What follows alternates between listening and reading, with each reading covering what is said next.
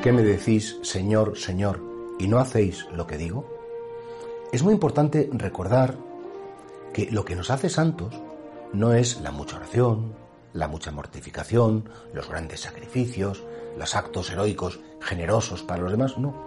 Lo que nos hace santos es hacer la voluntad de Dios.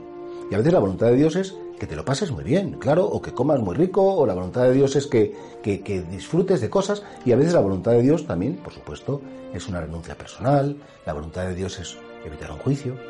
Pero claro, Jesús dice, ese reproche, que en definitiva era el reproche a los fariseos. Los fariseos estaban todo el día hablando de Dios, todo el día con la mente en Dios, pero no hacían lo que Dios quería, porque Dios quería de ellos misericordia, quería de ellos compasión, y no estaban dispuestos. Y por eso, claro, una cosa es hacer la santa voluntad de Dios y otra cosa es hacer mi santa voluntad. Hay mucha gente que, que, no, voy a hacer un voluntariado y voy a hacer además una cosa por los demás. Y dice, pero vamos a ver, déjate de voluntariado, lo que tienes que hacer es cuidar a tu madre. Lo que tienes que hacer en vez de voluntariado es en vez de hacer tantos ratos o tantas cosas en la parroquia, estate con tus hijos o estate con tu gente que te necesita. ¿Qué es lo que Dios quiere de mí? Saber lo que Dios quiere de mí y llevarlo a la vida es lo que realmente me une a Jesucristo. Y por tanto, el Señor, hay unas palabras muy duras en otro texto evangélico que dice, entonces llamarán a la puerta y dirán, Señor, Señor, ábrenos. Dice, no sé quiénes sois, no os conozco. No, pero sí, hemos comido contigo y has hablado en nuestras plazas. Pero no os conozco porque no habéis hecho la voluntad de mi Padre. Y por tanto, para hacer la voluntad de Dios, primero hay que conocerla. Y tener esa honestidad de preguntarle al Señor en la oración personal, Señor, ¿qué quieres de mí?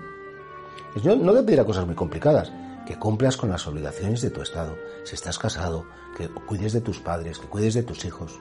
Por supuesto que, que trates, que tengas un trato cordial con el Señor, que vivas la caridad, si lo sabes muy bien. ¿Cuál es la voluntad de Dios? Está bastante clara en los evangelios y yo creo que en tu caso concreto, si tuvieras dudas incluso, bueno, pues hablas con un sacerdote, le preguntas, si tuvieras dudas en una situación, pero sabemos muy bien cuál es la voluntad de Dios.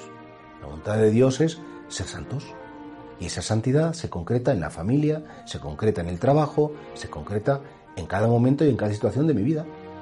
Y por tanto, ojalá que tengas muy claro que si quieres ser santo, lo que verdaderamente santifica es hacer la voluntad de Dios. Decía Santa Teresa una frase muy simpática, que no me gusta la monja que por hacer mucha oración deja quemar los pucheros.